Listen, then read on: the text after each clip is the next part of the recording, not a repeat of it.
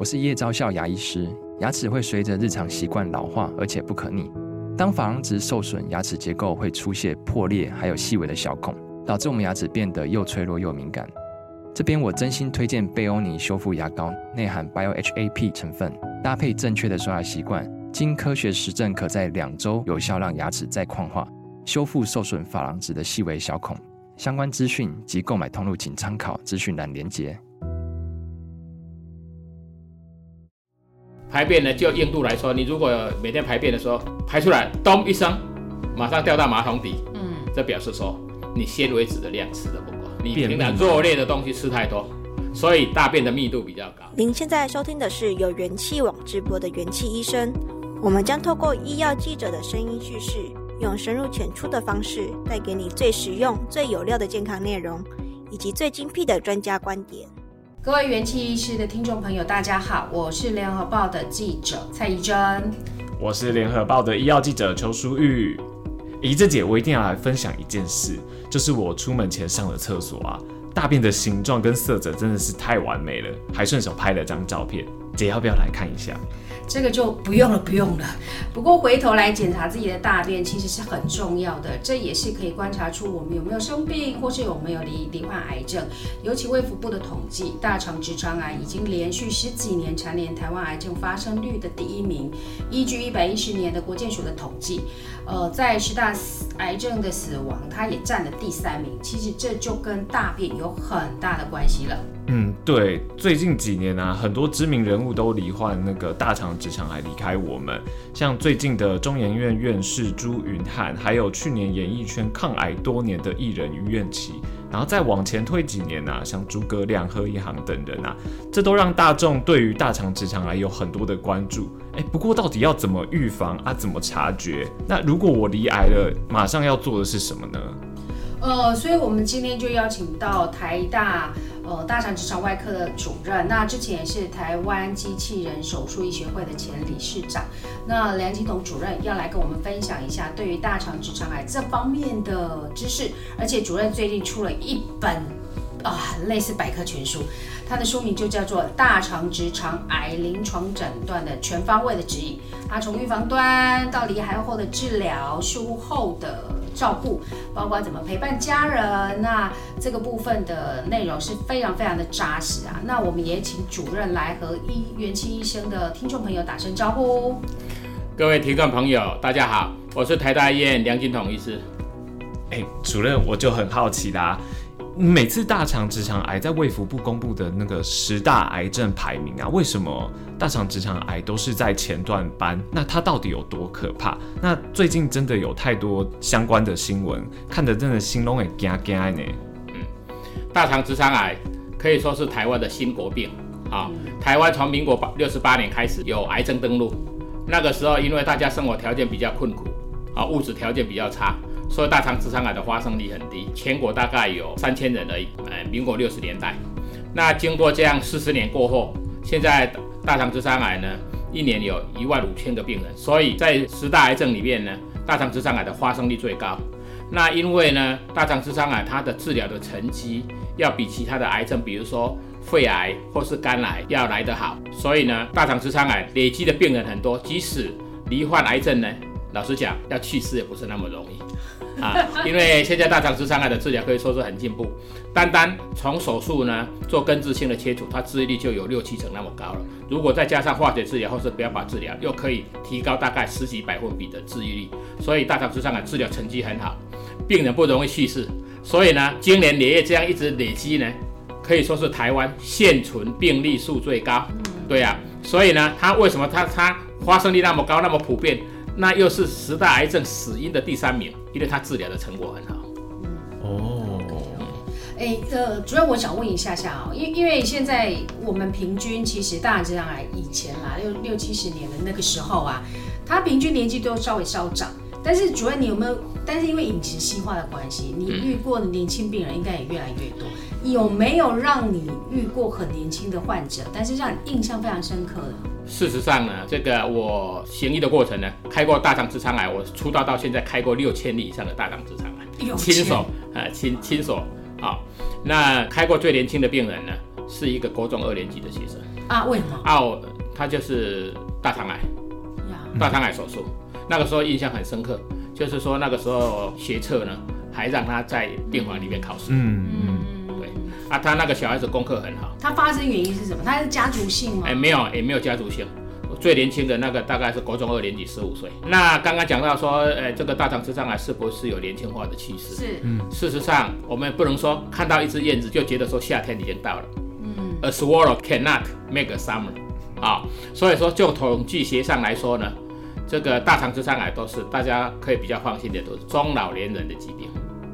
嗯，啊，大概我们这个临床经验，大部分的病人他的年纪是六十五岁到七十五岁之间，平均发生的年龄是六十八岁。嗯，啊，所以呢，比如说年纪轻轻就得到大肠直肠癌，这个多半是跟遗传比较有关系，先天的遗传基因比较有关系。嗯，那如果说年纪比较大一点才发生大肠直肠癌呢，就是跟后天的因素比较有关系。嗯那我这个统计一下，在我们所有大肠直肠癌的病人的处理的过程，三十岁以下占一 percent 而已。比如说我们接触一百个大肠直肠癌的病人，嗯，只有一个是三十岁以下，四十岁以下占百分之六，五十岁以下大概占是占百分之二十。那大部分的年纪呢，都是中老年人的疾病。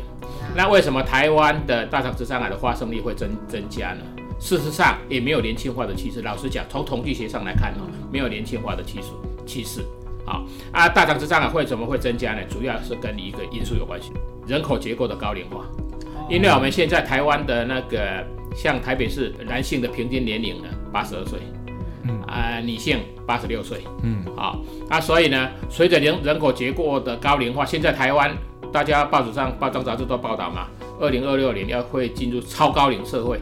超高龄社会就是超过六十五岁以上，占全部总人口的百分之二十嘛。啊，像是日本，它现在超过六十五岁的人口占全部的人口的百分之二十八嘛。所以人口结构的高龄化就是肠道的老化，或是跟致癌物接触的时间比较长，所以就是比较容易衍生良性的息肉啊，这个就后来甚至演变成大肠癌嘛。所以人家如果说问你说，哎，大肠癌是怎么形成的？啊，大肠癌当刚开始是良性的息肉嘛。所以就是要鼓励大家要做大肠镜检查，就是这样。有看到良性的息肉，赶快把它切除，就不会有问题嘛。那大肠癌是从良性的息肉到癌到癌嘛，这中间要经过十年的时间的演变嘛。所以你要活得过久，才有机会得大肠直肠癌。所以大家不用太在，不要太紧张，就不用太紧张，就是就是就是依照我们国建局的规划，大肠直肠癌呢，你平常就是照你日常生活。但是有几个原则呢，就是说，哎，不要肥胖，跟这个跟代谢症候群有关系，啊，因为台湾这三十年来大肠直肠发生率增多，主要是物质条件啊，饮食生活习惯逐渐西洋西洋化造成。我就是奉劝大家，平常都是依照国健署一日五蔬果，啊啊，彩虹原则，吃五颜六色的蔬菜，多吃新鲜的东西，避免肥胖，不要代谢症候群。上了年纪的人，五十岁以上的，平常。就是要每年呢，都至少要抽血检查看看，看自己有没有三高、高血压、高血糖、高血脂，有没有代谢症候群，体重有没有过重。那平常多吃纤维质的东西。我们国健署在推的免立法的粪便潜血检查，一般人要做大肠镜呢，要经过清肠，要吃那些泻药。哦，啊，做大肠镜呢，一般人都会觉得很可怕。但是如果很惧怕做大肠镜的话，我是觉得可以遵照国检署的原则，就是每两年做一次免疫法的大便潜血检查。如果大便潜血检查有阳性，才来再进一步做大肠镜。啊，大便潜血检查就好像做子宫颈膜片检查而已啊，那很简单啊，任何人都可以做，而且根本没有侵袭性。嗯嗯嗯，主主任这就我就有点好奇了哈，因为因为确实就是说大肠镜它其实在做检查的部分，其实它是真的是比较比较精准一点点。嗯，那其实像书玉的朋友，就是旁边有三十几岁，因为新闻很多嘛，对，大家都会都会想担心一下，对会去检查这样子。嗯对，所以主任也还蛮会不会建议说，不同年龄层要哪一些检查？三十岁就需要去做大肠镜检查吗？或者说，因为现在有很多的是健康哎健康检查里面会有自费的项目。对对对，你你敢不敢？我是觉得说，现在国家就是一般啦，国内外啦哈，尤尤其美国胃肠学的的协会啦哈，欧美那些胃肠学的协会啦哈，啊现在也改了，就是说要开始做大肠直肠癌的追踪呢，从四十五岁开始。西藏哎，四十五岁开始，啊，可以做粪便潜血检查或是大肠镜检查，哎，那如果检查都正常呢，就是五到十年再再 repeat 就可以了。啊，事实上大肠直肠癌有遗传倾向，大概占百分之五。百分之百分之五而已。家族史，哎，五家族史，还有些人呢，家族腺瘤性息肉的人，嗯。啊，或者是说家族之中有人很年轻就得大肠直肠癌，这个跟遗传比较有关系，可能这个筛检就是要要提早一点了。所以差不多系老家族是差不多几岁？细仔细早的话，如果有家族史，是，就是从大概二十五岁以上都要开始做，哦，尤其是家族腺瘤性息肉。呀呀，嗯啊，所以呢，虽然我们做。任何那个筛检策略，比如说要做哪些健康检查，这些未雨绸缪的策略呢，事实上是一个国家卫生机关的策略。是，但是要推行某个筛检的原则，那些概念、那些准则呢，就是要考虑成本效益。是啊，你想想看，如果说，哎，二十五岁以上的人或是很年轻的人，大家都来做大肠镜。我们人力也没办法，没错，医医学的量能也没有那么那么高啊，没办法。所以呢，我们不得不就是制定一个比较符合成本效益的方法。是，好啊，我们现在国建署就是这样。其实你自己如果有所疑虑，啊，你自己要做智慧检查，任何高级的检查都可以做。对。啊，我们会为什么会想说哇，这个首选是什么样检查？是考考虑到投资报酬率的问题。是的。如果说年纪轻轻的，你想要做正直摄影，你自己出得起钱，Why not？你不用健保，Why not？嗯。啊，你很年轻，你一二十岁、二十岁左右，你就想要做大肠镜，啊，你只会做检查，那 Why not？觉得有有一个问题，哎，就是一般人啊，就是有些人会很积极注意自己的健康检查，因为如果有你是公司里面可能还有劳工健检之类的，那这个部分可能就也还好。但有一些人的工，哦，我就给他检检查，只检查专专问题，不检查拢无问题。有很多稍微年纪长了一点是这样，那那对就逃避。那呃，大家讲来跟。大便有一点关系，那在平常的时候，我们是不是应该要去观察一下大便的状况？那大便的习惯改变了，我们是不是要担心？尤其血便出来的时候就恐怖，因为痔疮也会血便，啊，很多人就会逃避说，哎，我一定是痔疮，我不一定是癌症。嗯那这个部分在大便的观察这个部分有哪一些提醒？早期的大肠直肠癌根本都没什么症状，第一期的根本都没什么症状。嗯，好。啊，事实上，我们平常说大肠直肠癌，事实上大肠癌跟直肠癌要分开来讨论。嗯，啊，大肠癌就是最常见的表现，就是说肿瘤长到某个程度的时候呢，大便潜血，比如说一天流五 cc 的血，一个月就一百五十 cc。嗯，啊，如果五六个月呢，一年呢，嗯，好，啊，就脸色变得比较苍白，就会稍微贫血。啊，这个时候是病人呢会有什么样的感受呢？因为我们平常接触到的病人都是跟我们讲，爬楼梯很很容易喘。体力比较差，嗯，啊，心脏有时候心脏会跳得很快，这个就是一个贫血的症症症状之一，嗯，啊，嗯，本来每天上厕所上一次，啊，现在变得一直在跑厕所，而且意犹未尽，或者是说常常有便意，啊，解不解不干净，啊，大便变得很小条，这个就是直肠癌的症状之一。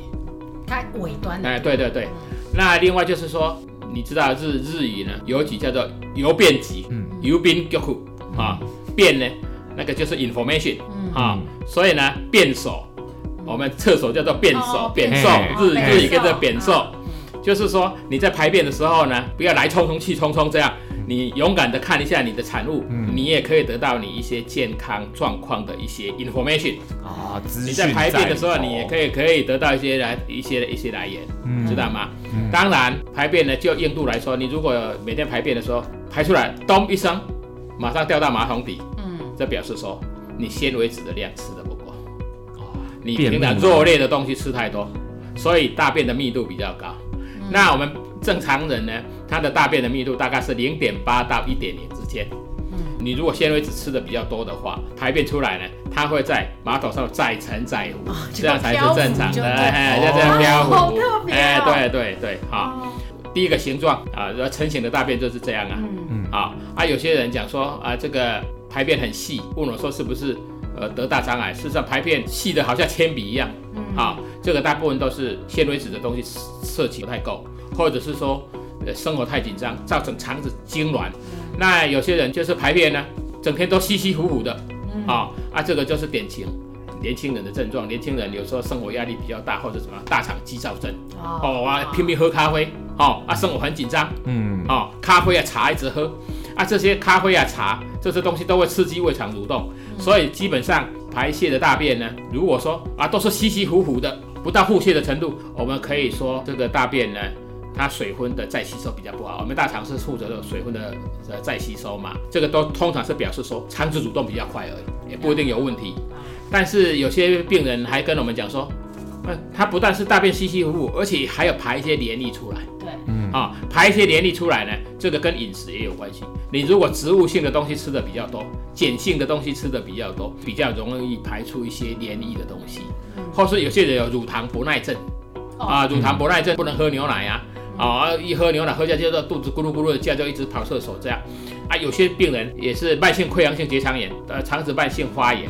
啊，也会解出一些黏液的东西，但是比较罕见的情况就是，我就曾经看过那一本书里面也有写，就是有病人呢，大肠里面长一个很大的绒毛腺瘤，他那个绒毛腺的表面分分分泌一些黏液，但是这个是非常罕见的情况，所以基本上这个大肠里面有有黏液稀稀糊糊的，大部分都是跟饮食有关系，是。跟生活的压力有关系，肠子蠕动大，嗯。少数罕见的情况就是肠子在慢性发炎。那血便嘞？哎，那那血便你就要看看。我这样常常这样跟病人做初步的评估，你就是要问他说，一开始排便就有血，还是排便完才马桶上面滴血？好，一开始排便的时候一用力的时候有血，大部分都是痔疮的微血管破裂，就滴在马桶上面。排便完了再滴血，也大部分都是痔疮。而且都是鲜红色、鲜红色的血，嗯、那大部分的病人只是说心情不好而已哦，看了呃马桶里面都是血哦，就昏倒昏倒。对啊，啊事实上、嗯、那出血量顶多差差不多两三 cc 而已，它影响心情而已，也不至于说到休克的程度。那另外有些病人就是跟我们讲说，他大便的旁边呢就是沾一点血，这个比较有可能是癌症，比较有可能是癌症。大你在排便的过程，你看看一条大便这样出来。有一点点血粘在上面，嗯，或是一点点黏液粘在上面，这个比较有可能像，或者代表表面，表面，表面，所以它粘在因为因为排便的过程呢，它要经过那个癌的地方，它就跟那个癌的表面有摩擦，所以是粪便的表面会沾一点血，那个那个英文叫做 blood tinge stool，就是说就是上面再沾一点血，这比较会有大肠癌的可能性。但是你也你也要看颜色，如果沾的颜色呢都是很鲜红，这个大部分都是表示说怎么样，它的病变可能是在左边直肠或是乙状结肠或是降结肠的地方。嗯，那你如果排便出来呢的颜色是比较棕黑色，那个大部分都是比较高位的地方，比如说右侧的大肠、升结肠或是横结肠的地方。所以呢，一般来说啦，我们在诊断大肠直肠癌，虽然是说。刚开始都没什么症状，但是我们最常见的的病人呢，大便习惯改变，嗯，大便带血，嗯，解出黏液大便，嗯。啊，频频上厕所，解不干净，这个都是大肠癌的症的症状之一，嗯。啊，所以我们碰到这种情况呢，我都在排检查之前，先帮病人做一个肛门指诊，嗯，肛门指诊就是我常常跟学生讲说，要做一个大肠直肠外科医师呢，要知道自己的食指有多长，我们直肠的，哎，我们直肠的长度大概十五公分。像我食指都比人家长一点点，所以我都检查到直肠的上方。哦，这个对，尤其是尤其是直肠癌占三分之一，所以呢，排便习惯的改变呢，去找大肠直肠科医师或是胃肠科医师，他没有跟你做大肠指诊，表示这个医生看病不仔细。大便潜血的病人来找我说要排大肠镜，我也是先跟他做肛门肛门指诊。嗯，那肛门指诊如果都正常，通常我都会这样跟病人讲说，啊，你没有直肠癌。啊，你大概得大肠癌的机会也不高啊，嗯、因为直肠癌占百分之三四十啊，啊，你这个大肠镜后续的大肠镜检查还是去做，但是做放心的，你得大肠癌的机会不高。这个是很简单的方法，我那本书也有写，那个肛门指诊要怎么做？嗯，了解。哎，主任刚刚也帮我们解释了这么多这样子，而且刚刚也其实主任也有提到，大肠直肠癌是治疗愈后蛮好的一个癌症嘛？嗯、对，可以麻烦主任帮我们来讲一下，就是这个实际的状况这样子吗？碰到临床上，嗯，愈后啊，愈后对啊，对。大肠直肠癌呢，你要看分期，以后都是看你你的当初找到的分期。嗯，第一期的百分之九十几可以治愈。嗯，好，那第一期的也不一定要手术。啊，第零第零期的，如果说只有肿瘤只是侵犯到黏膜层而已，就是属于第零期。那个时候呢，是内科医师做大肠镜的时候，顺便把那个肿瘤做局部的刮除，这样就好了。哦，哎，好。那第一期呢，表示说那个肿瘤不是在黏膜层，它已侵犯到黏膜下层，这样的话，它第一期的治愈率大概百分之九十以上，那第二期呢，百治治愈率大概百分之八十，那第三期呢，大概是百分之七十五。那如果再加上第三期以上，我们健保局就有就有那个辅佐治疗、化学治疗，那些辅佐治疗或是放射线治疗的给付。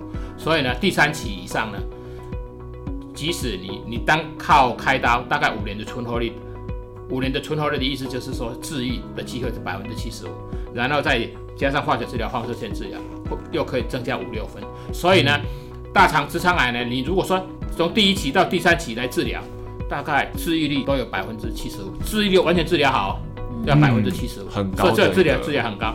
那、你如果到第四期，就是表表示说你扩散到其他地方了，肺转移啊、肝转移啊，或是骨骼转移啊，即使现在的标靶治疗都可以治疗。以前就是没有这些标靶治疗、化学治疗药物的时候呢，在三十年前，大概只活六到八个月。现在即使第四期的呢，至少都可以活两年半到三年，因为是包括现在有六七种的标靶药物可用。可以活六七年，但是呢，到第四期的治愈率就很低了，五年的存活率啊、哦，大概只有剩下百分之十五而已。五年存活率，嗯，所以啊，我们就是尽量能够在第一期、第二期、第三期能够得到诊诊断。病人得到脑直肠癌，我都都很担心，手术前都很紧张，我都跟他讲说，我们判定说你能够接受手术是值得恭喜的一件事情，哦，表示说你还有治愈力。你如果说一开始诊断出来就是说没有办法手术，嗯，哇，就就这样。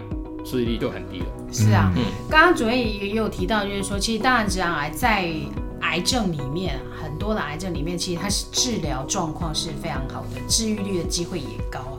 当然，癌友也不能太大意啦，需要定期去回去追踪，这是很重要的。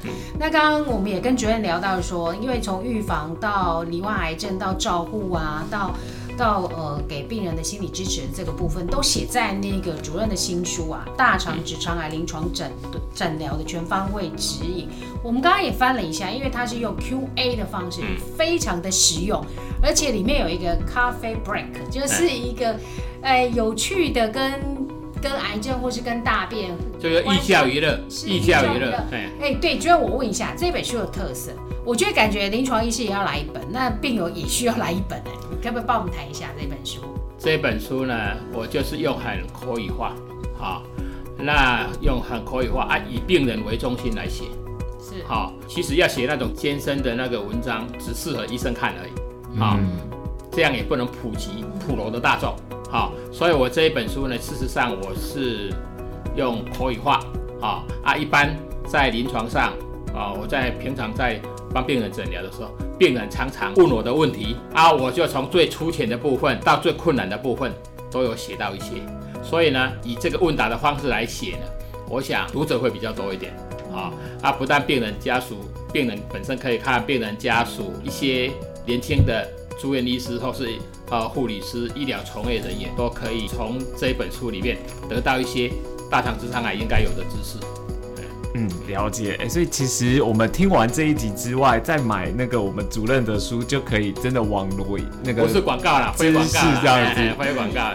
对，所以我们想要最后想要来问那个我们主任，会不会有要提醒听众的部分？最后的一个小叮咛的这种概念。大肠直肠癌已经是台湾的新国病，发生率相当高。我奉劝四十五岁以上的成人呢，至少要有免疫法粪便潜血检查的经验。好，啊，也可以考虑做大肠镜。你如果做完大肠镜之后呢，你就可以马上变成人生的胜利组。好，那我们今天非常谢谢主任的精辟的一些介绍，而且非常非常详细也有趣哦。那来跟大家来分享这些大肠直肠癌一些知识哦。那我们呃元清医生就是下次再跟大家见面喽哈，拜拜。嗯，拜拜。感谢各位收听。如果喜欢这集内容，您可以在元气网医生频道重听本集节目，并阅读精彩报道。也记得订阅我们，留下好评，或是留言告诉我们您的想法。